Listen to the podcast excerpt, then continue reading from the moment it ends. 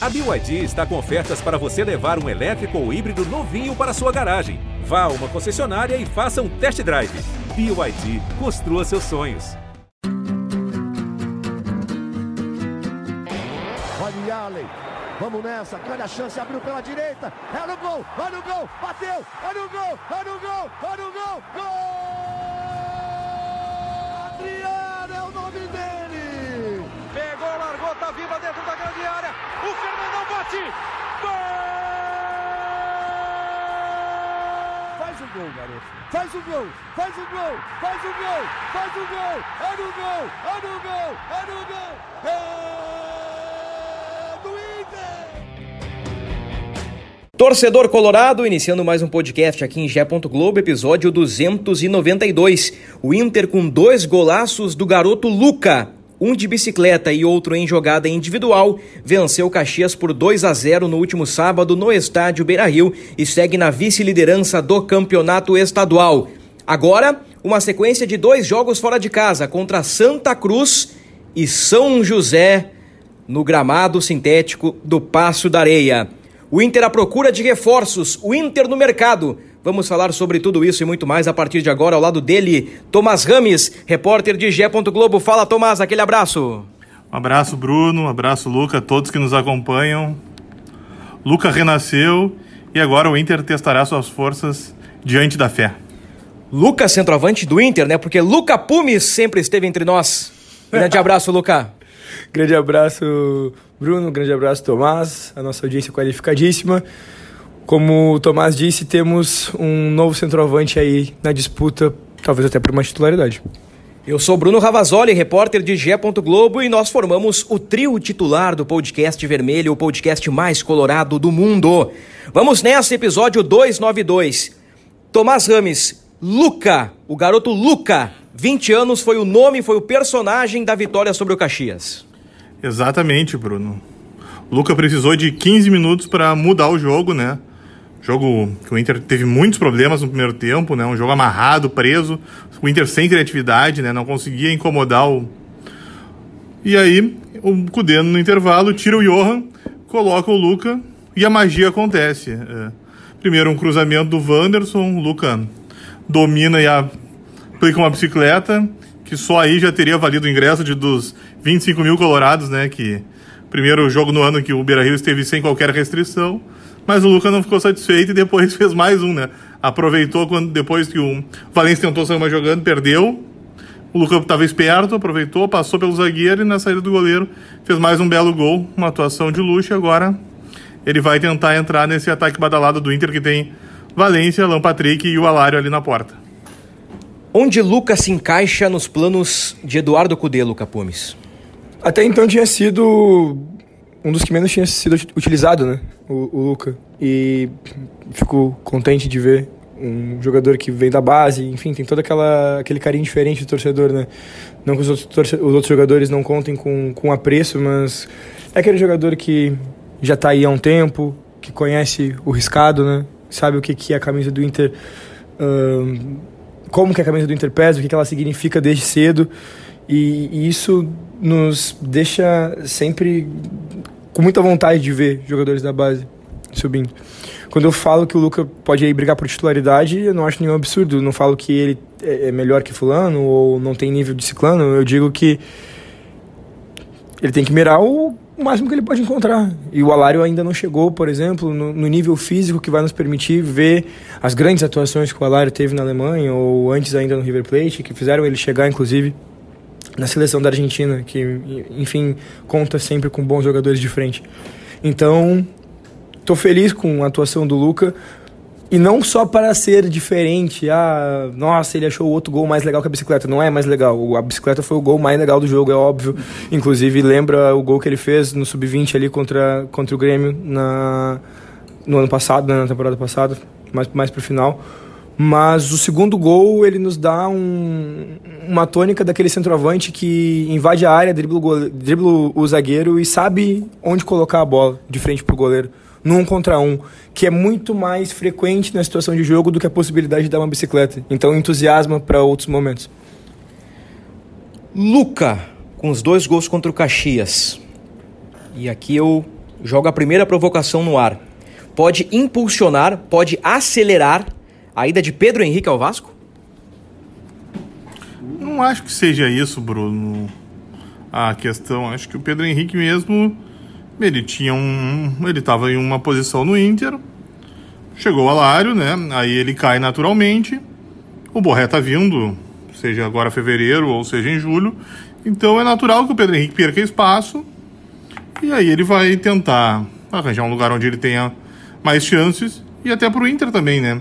Caso a proposta efetive, é um salário que o Inter não tem que se comprometer tão pesado. O Vasco entrou em contato com Pedro Henrique no domingo pela manhã. E Tomás Rames e eu apuramos informações com o staff do jogador. O que, que acontece com Pedro Henrique?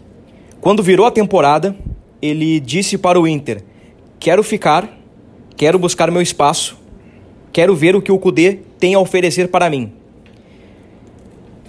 Com as contratações de Alário, Borré, a afirmação da dupla de ataque Alan Patrick e Ener Valência e o Pedro Henrique hoje como um reserva consolidado, né? Porque ele está consolidado no banco de reservas hoje no pensamento de Eduardo Cudê. E essa é a verdade.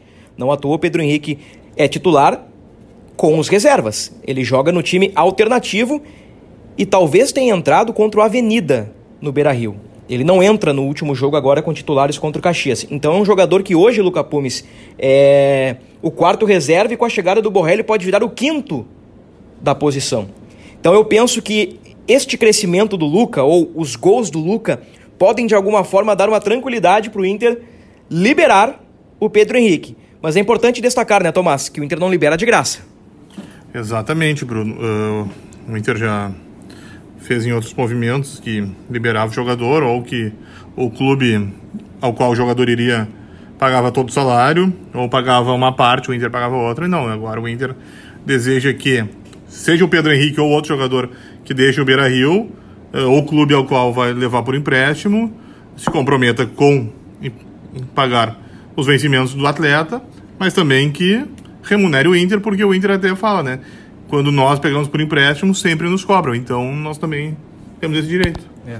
Então, o Pedro Henrique, ali na pré-temporada, tinha expectativa de jogar mais vezes, de brigar pelo espaço, e ele sentiu agora, depois de cinco rodadas, que dificilmente terá muitos minutos em campo com estas contratações. Então, eu, eu te coloco a questão, Luca Pumes. O crescimento de Luca e uma eventual saída de Pedro Henrique, tu acha que preenche as alternativas? Faz um pouco de sentido, Bruno, mas é, acho que é importante a gente deixar claro, né? Ser o quinto reserva nessa posição é bem diferente de, por exemplo, ser o terceiro goleiro, de ser o, o a, a, quarta ou quinta opção na zaga. É, é uma, ali os jogadores de frente frequentemente são trocados durante a partida, né? Então, até por isso a gente vê é, muitas vezes jogadores mais de frente aparecendo, vindo da base, tendo mais oportunidade, porque volta e meio tu precisa rodar mais o grupo, volta e meio tu precisa fazer duas ou três alterações ali na frente, e aí volta, volta e meio também tu perde jogadores, porque acontece frequentemente várias dessas situações. E aí ele indo ao Vasco, alguma coisa garante que ele vai ser titular? Ou que ele vai ser também a segunda ou terceira opção, ou reserva imediato, ou enfim. É, óbvio. O quinto reserva no Vasco ele não vai ser, pode ter certeza é. disso. E por que, que eu digo quinto reserva? Alan Patrick, Valência, Alário, futuramente Borré e agora o Luca uh, brigando pelo espaço. Mas aí é que tá. O Pedro Henrique, por mais que o, o Kudê tenha entendido que ele poderia render mais pelo meio, ele já deu boas demonstrações jogando pelo lado.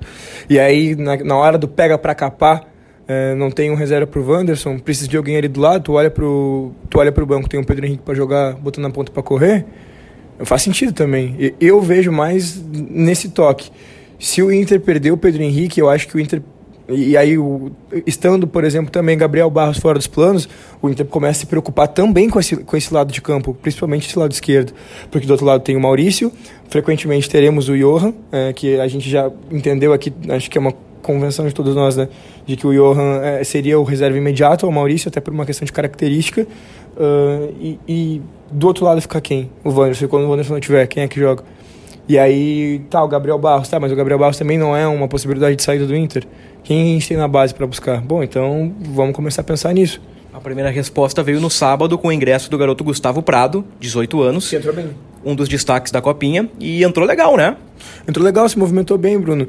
Mas aí é que tá. Uh, eu tenho um pouco de medo de, nesse momento de que uh, tem jogos tão importantes que tu não tem uh, tanto tempo para colocar o, o, o garoto para jogar, é, que tu que, que, tu coloque na fogueira. E, e se é para fazer esse movimento, então que se faça agora mesmo.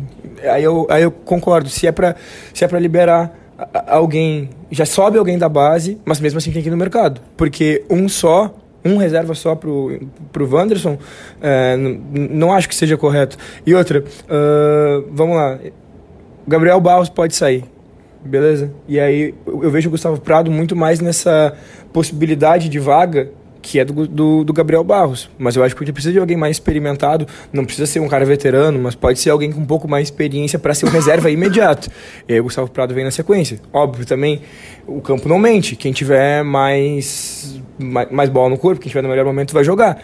Ninguém vai tirar o Wanderson do time. Isso é uma coisa, isso é uma obviedade. Inclusive, os outros movimentos, talvez com o Borré chegando e a gente tendo que jogar, por exemplo, com Alan Patrick, Valência e Borré, por exemplo, mesmo assim eu acho que o Wanderson não sai do time, por uma questão de característica. Eu, eu, minha opinião, ninguém faz o que o Wanderson faz, jogando por onde o Wanderson joga. E aí, naturalmente, ele é o titular. Mas ele precisa ter um reserva imediato e possivelmente também alguém da base para correr por fora. O Anderson não sai porque hoje ele é o principal jogador do Inter na temporada, pelo menos na minha opinião.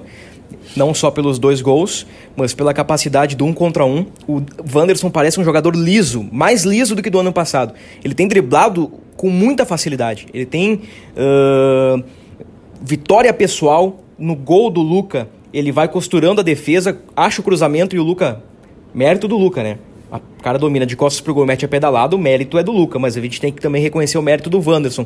E, e, tu citaste Maurício e Johan do lado direito, né? O Bruno Henrique, em algum momento do segundo tempo contra o Caxias, fez o corredor pela direita. Também é mais uma alternativa por ali. Mas agora, pro lado do Wanderson, Tomás, é... tem uma carência ali, né? Analisando o elenco do Inter. Porque assim, ó, vamos lá. Pedro Henrique, nós citamos aqui, eh, misturamos os assuntos, né? O momento do Luca com uma eventual saída do Pedro Henrique. Nós sabemos que com o Cudê o Pedro Henrique não vai jogar do lado. Ah, mas o Pedro Henrique. Não, não, não, não, não. Com o Cudê, o Pedro Henrique vai jogar, quando jogar, na dupla de ataque.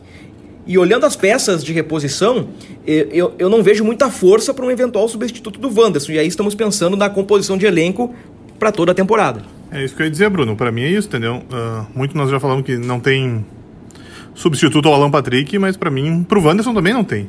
Era isso que eu ia citar. O, o Pedro Henrique, ele é alternativa ao Valência hoje. Não ao, ao Wanderson. O Wanderson é uma outra característica totalmente diferente naquele esquema do Inter.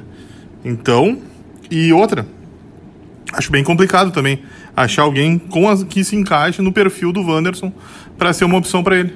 É, porque o Wanderson abre o campo, o René ataca por dentro, né, como um meia, né, no esquema do Cudê, assim desde o ano passado. Acho que todos já identificaram que o Inter ataca dessa forma. O Wanderson tem o um contra um, como eu falei, é um jogador de drible, tem marcado gols, tem finalizado, ele dá assistência, mas tem outro detalhe.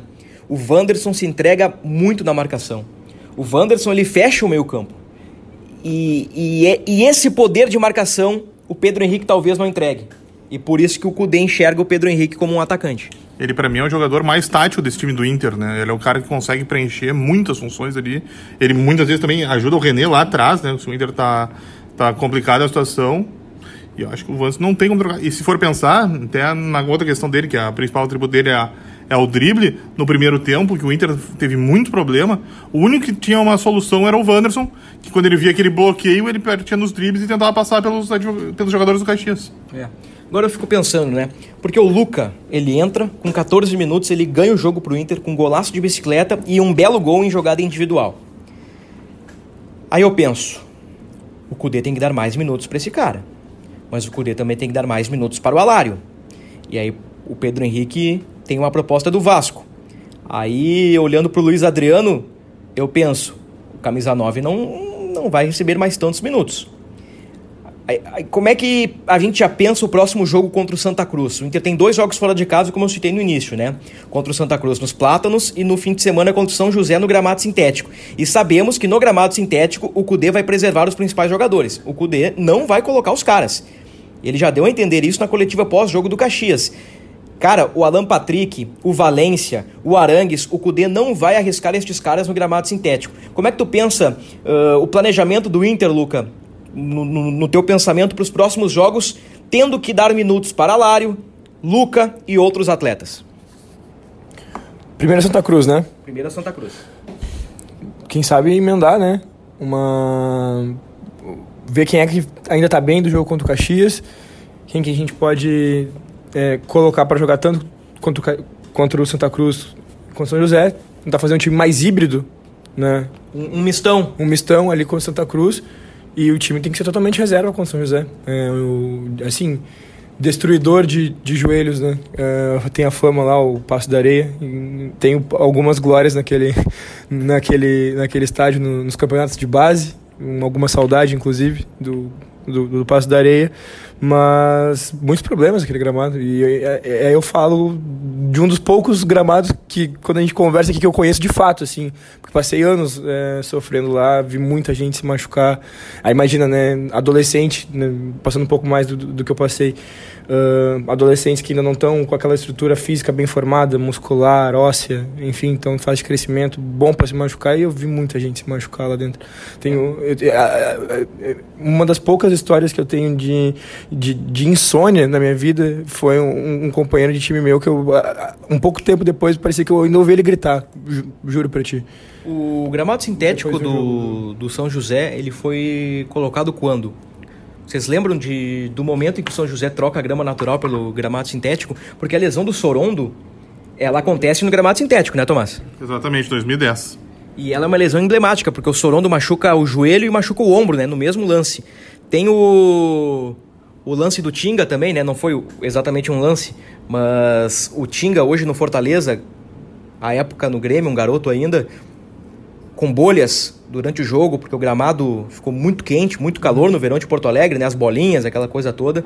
Então tem um certo histórico. E o Cudê, na entrevista coletiva, ele detonou o gramado do, do Passo da Areia. Também, o, na pergunta, o nosso colega Jairo Vink, ele adjetivou o gramado do Passo da Areia e já deu... O Cudê fez críticas ao gramado do Passo da Areia, né? Nosso colega Jairo Vink fez uma pergunta e ele adjetivou o gramado do Passo da Areia num sentido negativo e foi uma bolinha quicando aí pro pro Cudê falar do gramado e aí deu a entender que não vai colocar ninguém, né? Mas tem a questão do Soron, tem o, tem o Tinga e como disse o Luca Pumes, tem outros casos. Então é mistão em Santa Cruz do Sul e reservão no domingo. É, esse é o teu entendimento. É, eu vejo como a melhor forma de fazer. Se tiverem a, a, certeza de que o time reserva pode dar conta dos dois jogos, tudo bem.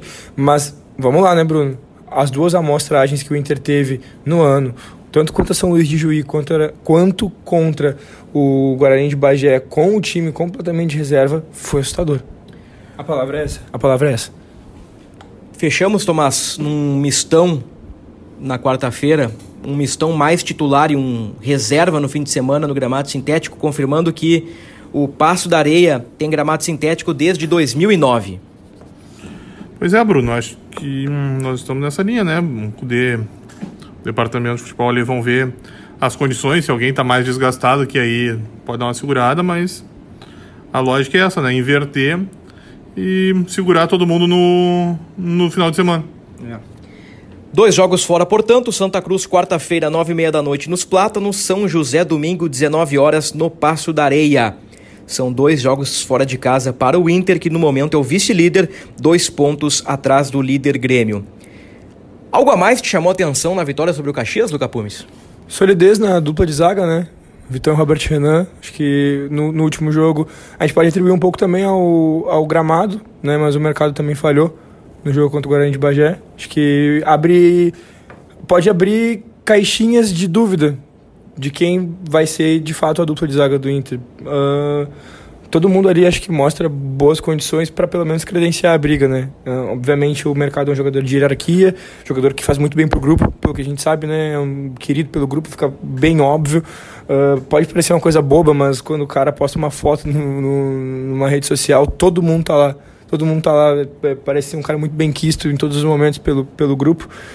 E, enfim, faz bem para o grupo ter, né? tanto animicamente quanto dentro de campo, porque é um bom jogador, mas a gente não pode fechar os olhos para atuações boas de outros jogadores por causa de eh, assuntos extra-campo. Né?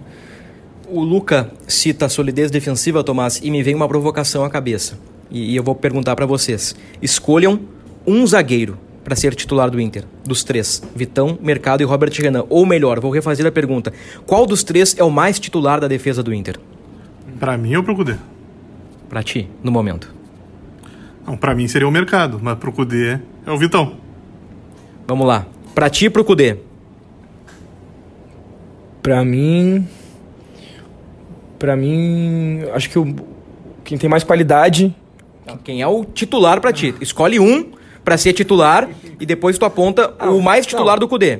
Aí é a leitura, né? Se é o mais titular, o mais titular é o Vitão e o mais titular é o Vitão, pros dois. Pros dois. É uma pergunta muito difícil, cara. É que é, o recorte do Robert Renan ele é muito pequeno ainda, né? Foram cinco jogos e ele não começou em titular, não começou como titular em todos, né? Mas lá na frente, lá em abril, essa discussão ela vai esquentar porque eu vejo uma margem muito interessante no Robert Renan. Mas para mim, o mais titular é o mercado e pro Cudê eu fecho com vocês que para ele é o Vitão. para ele é o Vitão. Então assim, ó, o que importa não é a nossa leitura, né? É a leitura do Cudê. Então, a médio prazo, para fase quente do Galchão, para a Copa do Brasil e pro Grenal é Vitão e mais um. Ou mercado ou Robert Renan num primeiro momento num primeiro momento, pela experiência, pelo que representa, pela hierarquia, capitão, Tomás aqui bate no braço, né? Ele bate no bíceps e lembra que o mercado é o capitão, o mercado deve ser o escolhido, né? Mas o, o Robert Renan ele mostrou algumas qualidades, algumas qualidades. É, o mercado, o capitão na verdade quem usa mesmo é o Alan Patrick, né? Mas o mercado é a principal liderança e quando não está, o Alan, ele pega, quando o Alan Patrick não está, ele pega a braçadeira. Uh, o Robert Renan tem a saída de bola que o Cudê tanto aprecia, né? Que foi até alvo de polêmica na primeira passagem, né? Porque ele tirou o Moledo, que na minha, opção, na minha opinião era o melhor zagueiro que o Inter tinha. E o Robert Renan tem justamente a saída de bola como o grande atributo dele. Só que eu, eu não achei que foi uma solidez defensiva contra o Caxias, porque eu acho que o Caxias pouco incomodou o Inter. E o que eu vi foi justamente o contrário, que o Inter estava preso não conseguia criar, e a bola tava sempre com o Robert Renan. E isso aí é uma coisa que eu não acho bom, quando o zagueiro toca demais na bola, porque o Robert Renan, os dois principais jogadores do Inter para mim são o Arangues e o Alan Patrick. E o Robert Renan, ele deu mais que o dobro de passes do Arangues e o triplo do que o Alan Patrick. Então isso aí é algo que me preocupa, porque a bola, ela não tem que estar sempre com ele, ela tem que estar com quem vai fazer o time jogar. Eu, eu, eu, discordo um pouquinho ali da solidez defensiva do que tu, tu apontas, Tomás. Porque eu vejo um, uma certa solidez defensiva, embora os gols sofridos em Bagé, Não. que foram muito mais em, em, em erros individuais. Eu, eu, penso que a engrenagem ela tá bem montadinha. É claro, é gauchão, os adversários são frágeis, eles não são de primeira divisão, tudo isso a gente coloca em consideração. Mas o, o, sistema defensivo do Inter tá organizadinho. É que eu acho que ele foi pouco exigido sábado, era isso que eu tava dizendo. Não, com certeza. Era isso que eu tava dizendo. Isso sim. Isso era sim. essa a minha questão. Tanto que o Anthony não deve ter cinco defesas até agora como goleiro do era Inter, isso né? Que eu tava dizendo. É. Isso aí. Outro jogador, Luca, e aí tu, o Luca pediu a palavra, mas eu já coloco mais um nome na roda aqui. Um nome que tem me agradado é o de Bruno Henrique. Eduardo Cudê ganha um reforço para 2024 e ele se chama Bruno Henrique. É, começou a temporada como a gente gostaria que ele tivesse chegado no ano passado mas com essa pequena margem aí para retomar o ritmo, né? Ele vem é, de, de, de, um campeonato com uma frequência, acho que uma intensidade, né? Na verdade, é a palavra mais baixa, é, mas como destaque lá, precisava de um tempinho assim e acho que para esse ano vai muito bem. E eu acho que sobre a solidez defensiva, é, acho que eu, eu, concordo com o Tomás que possa ter sido pouco exigido. Eu discordo assim na questão do, por exemplo, não acho um problema o Robert não ter tocado demais na bola, porque se o Inter joga justamente com as linhas altas e os primeiros jogadores são construtores, são tidos como construtores dentro do esquema do CUDE, volta e meia vai ser necessário que, que eles passem, passem bastante a bola e se eles têm qualidade para isso, como o Robert Renan já demonstrou ter, e aí a gente vê essa margem de crescimento muito possível, uh, para mim não tem problema ele tocar na bola se as jogadas começarem a acontecer por ali.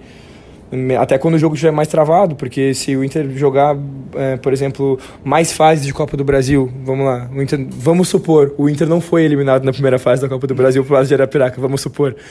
O Inter pode pegar outros times que também possam jogar retrancado. E talvez é, seja extremamente essencial que a bola é, retorne à linha de meio de campo, onde os nossos zagueiros vão estar, e possa se trabalhar de novo a bola. Então, para mim é uma grande notícia ter e faz parte de uma solidez defensiva que esses jogadores demonstrem esses atributos. Então, uh, quando tu, tu cita uh, o recorte geral para falar sobre solidez defensiva, é exatamente isso que eu, que, que, que eu cito, porque uh, quando a gente fala de solidez, a gente está falando não só do, do, do, recorte do jogo, mas de, de um processo.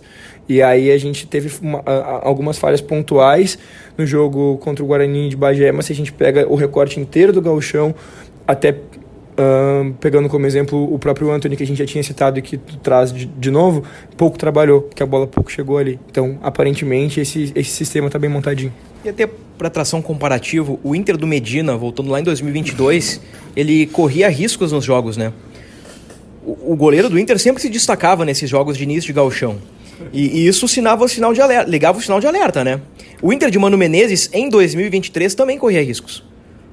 O goleiro participava muito mais do jogo. E com o Eduardo Cudê, o Inter não corre riscos. Teve um primeiro tempo ruim em Bagé, é verdade, o time reserva, teve duas falhas do mercado, o Hugo Malo também deixou o cara em condições, a zaga saiu, o Hugo Malo ficou, o cara saiu na cara do Anthony e fez o gol. Nós até discutimos se as bolas eram defensáveis, né, uh, falando especificamente do Anthony no último podcast, mas o Inter corre poucos riscos. Ano passado e no ano retrasado o Inter sofria bem mais no galchão. E esse ano o Inter não sofre defensivamente e lá na frente, aos pouquinhos vai melhorando aos pouquinhos o Inter vai melhorando e vai produzindo mais, vai finalizando mais. O primeiro tempo contra o Caxias ele foi meio modorrento, né? Uma palavra que o Tomás gosta de utilizar. Modorrento, ele foi, foi lento, estava muito quente, é verdade. Mas o Inter arriscou de fora da área. O Alan Patrick bateu de fora, o Bruno Henrique bateu de fora, o Johan bateu na entrada da área, o Bustos arriscou de longe.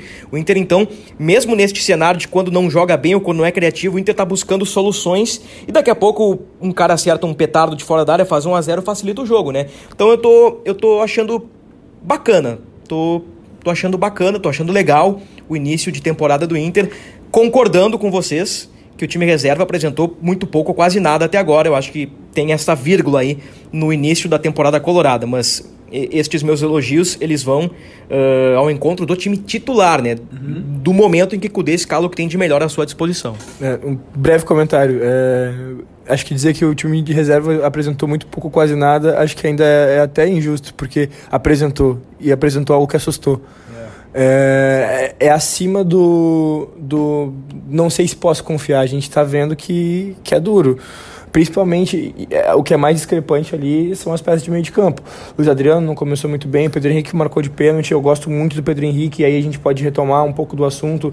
É, e também, não sei se vocês sabem um pouco sobre as possibilidades de negócio, se o Vasco leva em definitivo, se pode envolver jogador na troca, que eu acho que também pode ser interessante. Uh, mas... Só se mandarem o Paê pra cá. Ah, talvez o Vasco possa ter outros jogadores que possam nos servir, mas é, é um bom, é um bom, é um bom reserva pelo Patrick. O Vasco já levou o David, né? Olha só, tem Zé Gabriel no Vasco, tem Pedro Henrique, tem David, tem Rossi, pode ter Pedro Henrique. Sucursal Colorado. Sucursal Colorado. O Vasco da Gama tem Kehler, que aliás o Vasco não anunciou o Kehler ainda, né? Eu, eu na sexta-feira eu me fiz essa pergunta. Bom, nós estamos falando do Kehler no Vasco, o Kehler no Vasco, mas o Vasco eu acho que não anunciou o Kehler. Até sexta-feira não tinha anunciado. Não sei se deu alguma coisa, se é exame médico, não sei. Mas o Kehler, fora dos planos do Inter, tem uma negociação encaminhada com o Vasco e o Vasco até pode ter anunciado, o Tomás está buscando isso pra gente. Pessoal, eu quero avançar em dois tópicos, mas eu quero voltar ao centroavante Luca. E aí é uma equação difícil, né? Como é que a gente lida, Luca, Pumes, com o fato de que um garoto entra, em 14 minutos ele faz dois golaços, mas se no próximo jogo, anunciou? Foi quando o anúncio? Vasco anuncia Kehler. Há 10 minutos. Há 10 minutos? então Kehler foi anunciado na segunda-feira. Breaking news.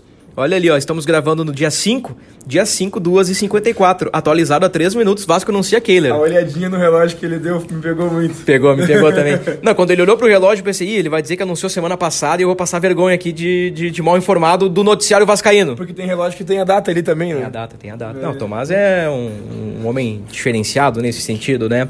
Muito bem, mas eu tava falando do Luca, né? E, e assim, ele faz dois gols em 14 minutos, ele empolga a torcida. O Cudê vai ter que dar novas oportunidades ao Luca porque ele mereceu, mas nós temos que também ter um pouquinho de pé no chão, né, Puma? Porque assim, nós falamos, ah, os caras estão início de temporada, tem que passar um paninho, não dá para exigir muito, mas quando um cara brilha assim, a gente também não pode achar que ele é o Pelé, né? Que, que ele vai resolver todos os problemas do Inter. Então tem que ter esse equilíbrio, né? De entender que ele é um garoto, que ele vai oscilar, que ele pode jogar mal na quarta-feira, no fim de semana ele pode fazer um gol de novo e, e, e tratar com carinho, penso eu. É, a gente tem que ver como, como uma boa possibilidade. Nem tipo, bah, o que, que eu faço agora? O Guri fez dois gols, ele tem que jogar de novo. Nem também pensar que é, é uma obviedade que ele assume a titularidade. Olha, botamos ele numa prova de fogo, porque jogar contra o Caxias dentro do gauchão é uma das maiores provas de fogo que a gente pode ter. Uh, Caxias, Juventude, uh, o próprio Ipiranga são, são times assim que, que têm um pouco mais de nível e que normalmente encrespam os jogos, uh, não jogam tanto na, na retranca porque tem um pouco mais de repertório, podem trocar um pouco mais de jogo. E, e não à toa o Caxias iniciou, o Galchão vencendo o Grêmio, já demonstrou que tem, tem nível para incomodar. Uh, mas é isso. É, para mim é bem simples, Bruno. Uh, tratar como o que é. Ele foi lá, fez dois gols, aproveitou a chance que tinha e se credenciou a ter novas chances. Perfeito. Acho que essa leitura do Luke é perfeita. Ô Tomás, vamos falar de uma individualidade e eu te chamo para conversar sobre isso porque você participou da entrevista com Gabriel Rufi Rufi, que novamente foi relacionado e novamente não entrou em campo. Exatamente, Bruno. Cinco jogos da temporada, 450 minutos sem os acréscimos e o Rufi ainda busca o primeiro, né? Pô, tu fez ao vivo essa conta, cara. Tu tá muito bem, cara. Tu vive teu melhor momento em 2024. Né? Ou seja, daqui a pouco voltamos ao normal e vamos lá para baixo, né? Se preparem que agora vai degringolar. Mas vamos lá, pessoal. Ruf, depois da zona mista, passou ali, né? Eu até achei que ele ia passar reto, mas o não nós já tínhamos, né? Então tentamos e ele aceitou conversar. E deixou claro, né, que não tá contente porque ele quer jogar. Os 30 que estão ali no vestiário querem jogar, né? E ele ainda não recebeu o tempo dele, mas ele vai continuar trabalhando vai ver se consegue convencer o Kudê a ganhar um tempo ou se aparecer alguma coisa e ele achar interessante, vai conversar com a direção para tentar encontrar um novo destino. É. Ele admite não estar feliz no Inter neste momento, né? Não é Gabriel está infeliz no Inter, não. Gabriel está infeliz dentro de um contexto no Inter, que é o contexto de que simplesmente o cara não joga. O Cudê fala, e aqui é uma crítica ao Eduardo Cudê. Todos vão receber oportunidades. E o Gabriel não recebeu nenhuma. Não é procuração para defender o jogador, mas o Gabriel ele tem qualidade. Ele tem muita qualidade. Ele virou capitão do Inter, ele virou uma referência do Inter.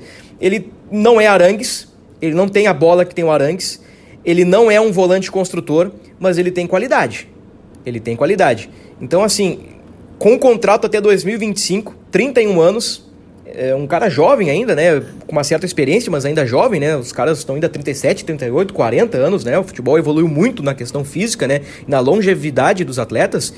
E o Inter pode perder um cara de uma qualidade e de uma liderança muito importante no vestiário por não se encaixar nas características do treinador, o que é justo. Só o que eu não acho justo é o cara não receber nenhuma oportunidade.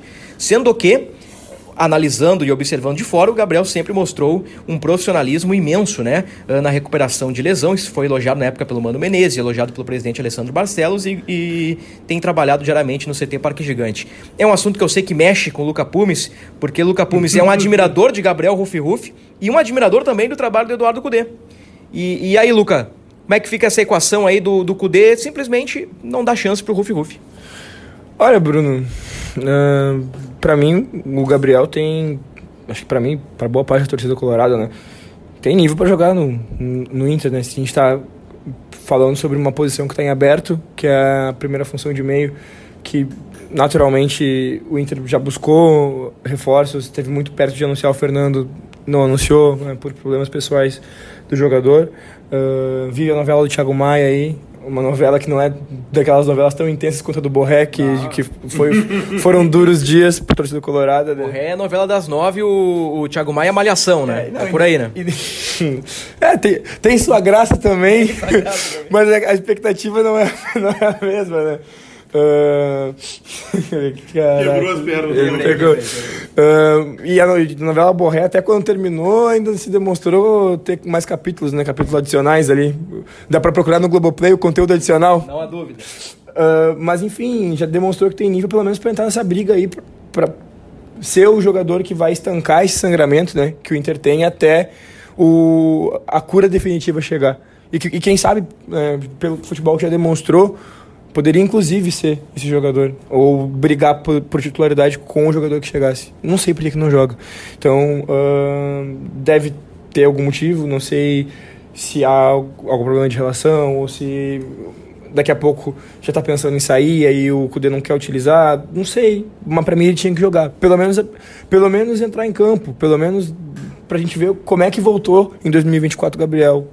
Acho que deve ter algum motivo para isso, né? Em questão de informação, a relação do Gabriel é boa no vestiário do Inter.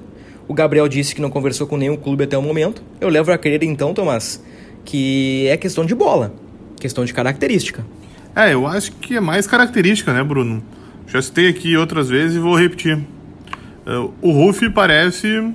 O Ruff, o Gabriel de 24 lembra o episódio Moledo em 2020, né? Eu até citei ali no começo do podcast que eu acho, achava o Moledo o melhor zagueiro do Inter mas o Cudê entendia que ele não se encaixava por não ter a saída de bola e utilizou o Bruno Fux. E aí, quando o Inter vendeu o Bruno Fux, ele apostou no Zé Gabriel. E agora acontece isso. Ele entende que o. E eu não acho que o Gabriel tenha um, passe ruim.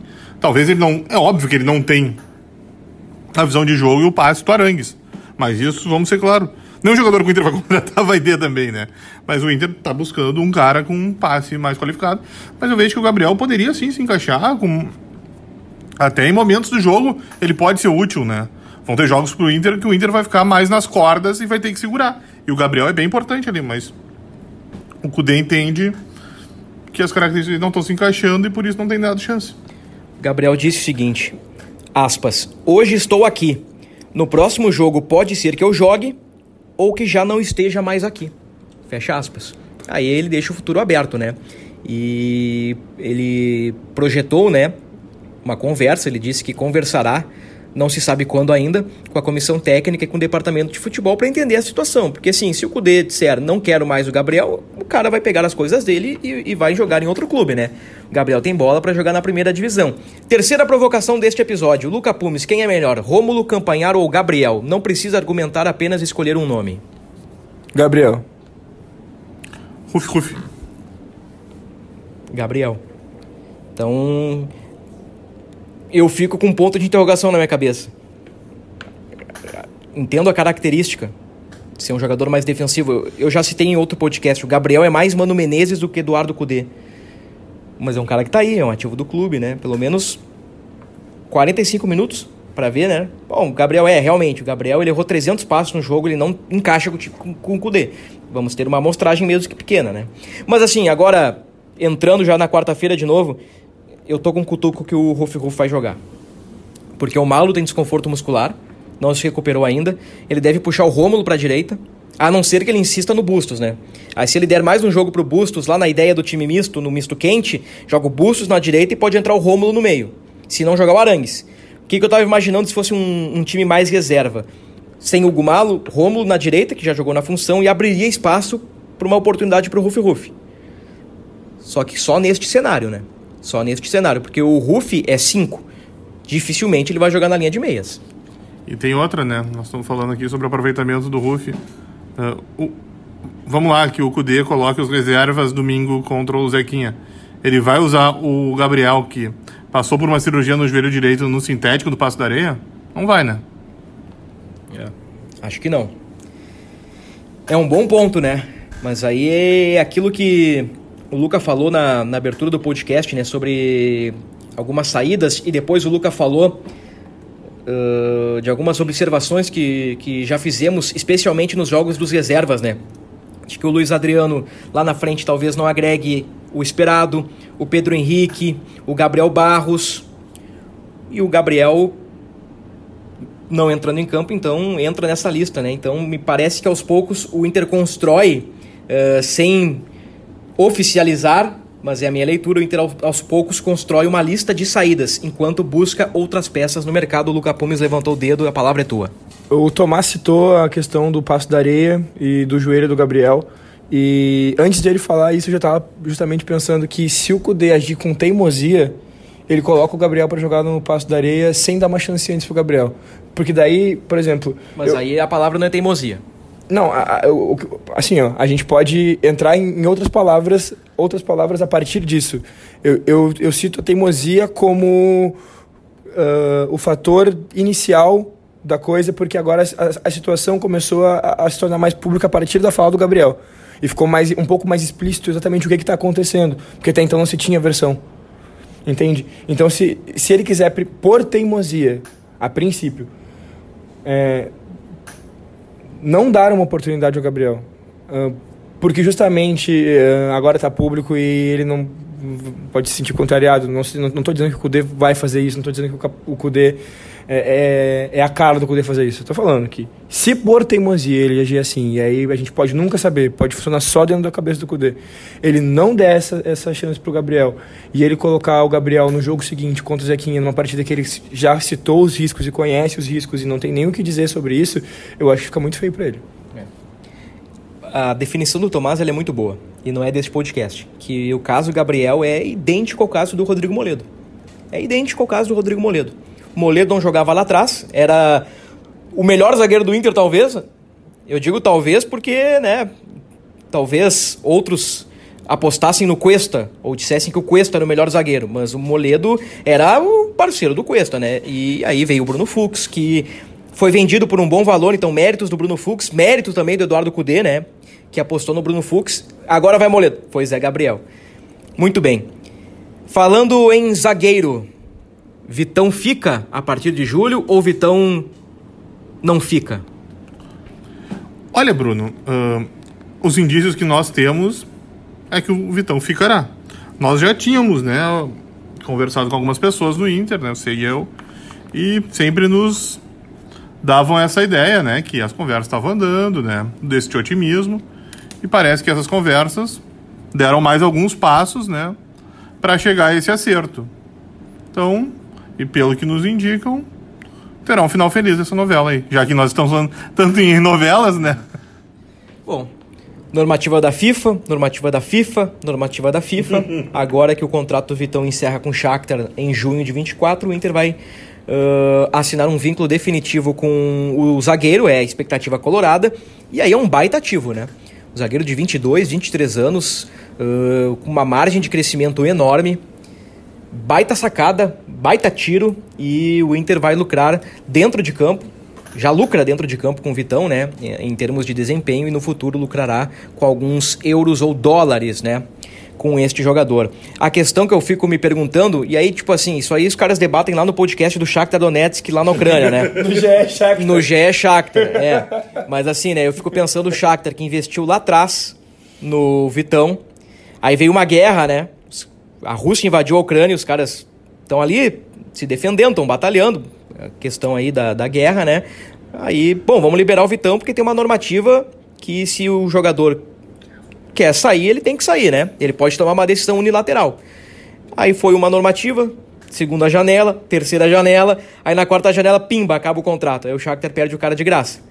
É uma sim, eu não sou defensor do futebol ucraniano e não sou advogado do futebol ucraniano, mas eu fico pensando na situação do Shakhtar. Porque se fosse aqui com o jogador do Inter, a gente ia abrir o berreiro. Gente dizia, como é que o Inter vai perder esse cara de graça? É injusto, com a normativa, o Inter não tem culpa. Bom, o Shakhtar não tem culpa, né? Mas uh, o futebol nem sempre é justo, né?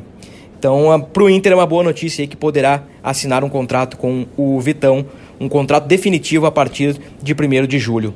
Muito bem, para a gente encerrar o podcast, Tomás Rames, tivemos notícias no treinamento de segunda-feira, né? Algumas boas, né? Treino movimentado, Bruno. Uh, a principal é que o Rocher voltou a trabalhar com os goleiros, né?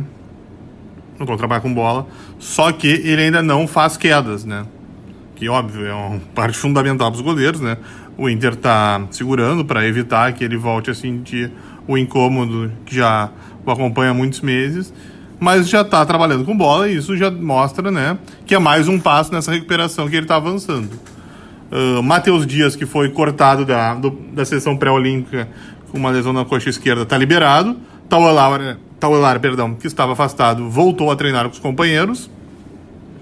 O Hugo Malho, que tinha um desconforto na coxa esquerda, uh, e o Igor Gomes, que teve uma lesão na coxa direita, estão aprimorando a condição física. Muito bem, todas as informações do treino do Inter com o Tomás. Indicativo de time zero, né? Menos 14. Menos 14. É, o Cudê dificilmente ele esboça alguma coisa uh, com a presença da imprensa, né? No CT Parque Gigante. Então, nos próximos dias, né? Como nós já dissemos num tom mais de leitura, né, Tomás, no último podcast, o Inter prepara o goleiro Rocher para a Copa do Brasil, né? Pode ser no dia 21 ou no dia 28 contra o Asa uh, de Arapiraca, jogo fora de casa, né? Em que o Inter joga pelo empate na primeira fase e também para o clássico Grenal ali do início de março. Muito bem, Luca Pumes o teu palpite para Santa Cruz, lanterna do Galchão. Lanterna, né? Jogou nos Plátanos e. Eu não sei, sinceramente, se vai ser força máxima, misto quente, misto frio ou reservas, mas Santa Cruz Inter, Luca Pumes. 2x1 um pro Inter. 2x1 um pro Inter. Tomás. Santa Cruz 0, Inter 2. Temos um 0 x 2 e eu vou de 0 x 1. Gol Gol de René. Infiltrando entre os zagueiros, aparecendo como um meia, recebe e desloca o goleiro 1x0. René vai entrar no segundo tempo e vai fazer o gol da vitória. Então, vai ter sequência? Vai jogar quarta e domingo, então? Pode jogar o Depena, né? Pode jogar o Depena. Hoje, vamos lá. Isso aí dá mais um pouquinho de debate, mas eu preciso encerrar o podcast. Hoje o Depena é mais lateral do que meia. No Inter. O Depena ele tem 52 minutos contra o Ipiranga como meia. Nos demais jogos ele só entra como lateral.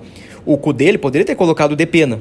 Se pensasse ele uh, no meio campo contra o Caxias, está 2 a 0 a parada está resolvida, ele não botou o Depena. Ele botou outros jogadores. Então, assim, ó, leitura, tá? Não foi o Cudê que me disse, é leitura. Observando de fora. Hoje, pro Cudê, o, o Depena me parece mais lateral, pela necessidade, é claro, do que um meia. Chegando um lateral, eu não sei qual é o plano do Cudê pro Depena. É, eu desconfio que domingo o Depena voltará a ser meia.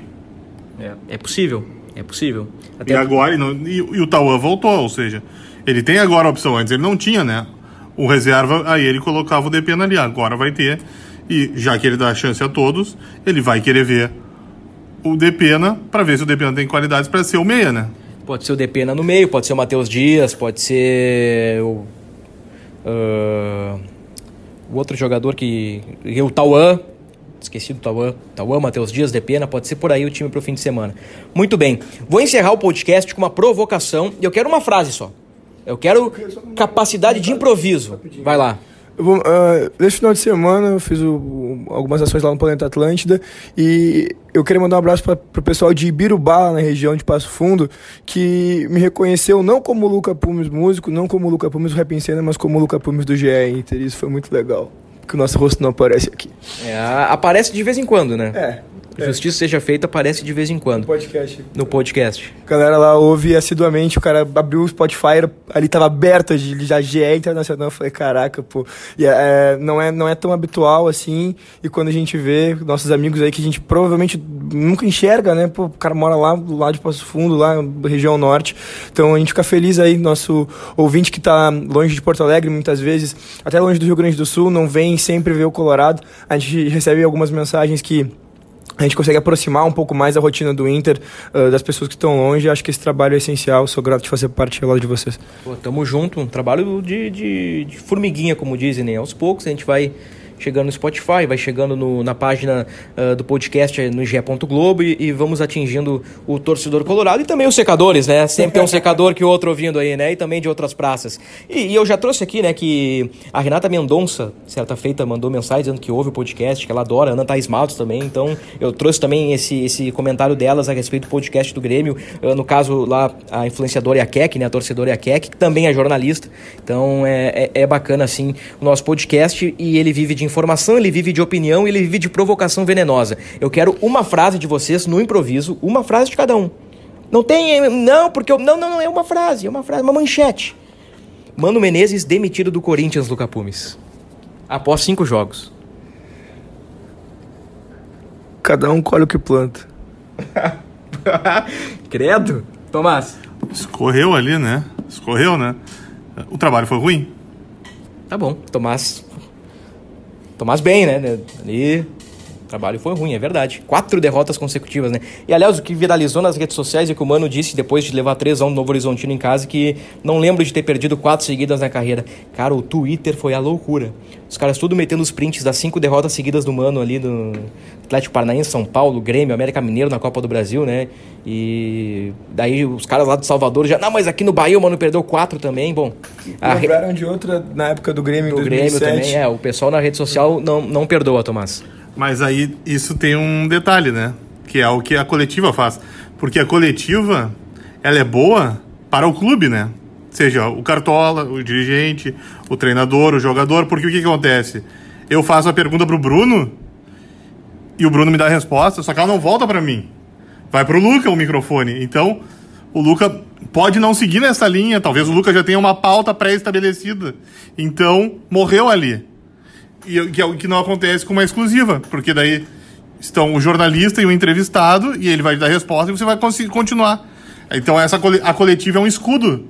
E vamos lá, o cara que está na, na coletiva, ele não vai, principalmente quando o, o treinador humano, no caso, saiu do Inter, o, o setorista do Corinthians, ele não vai ter de cabeça Claro. a sequência do Inter, né? Se fosse no Corinthians ainda, né? Mas é, é no Inter, no Bahia. É então é né? óbvio que ele não vai ter. Então acaba sendo um escudo pro, pro entrevistado a coletiva, né? Ela fica bom para eles. É. Bom, o, o Mano repercutiu muito nas redes sociais, né? Uh, e aí que eu falo das redes sociais de torcedores colorados, né?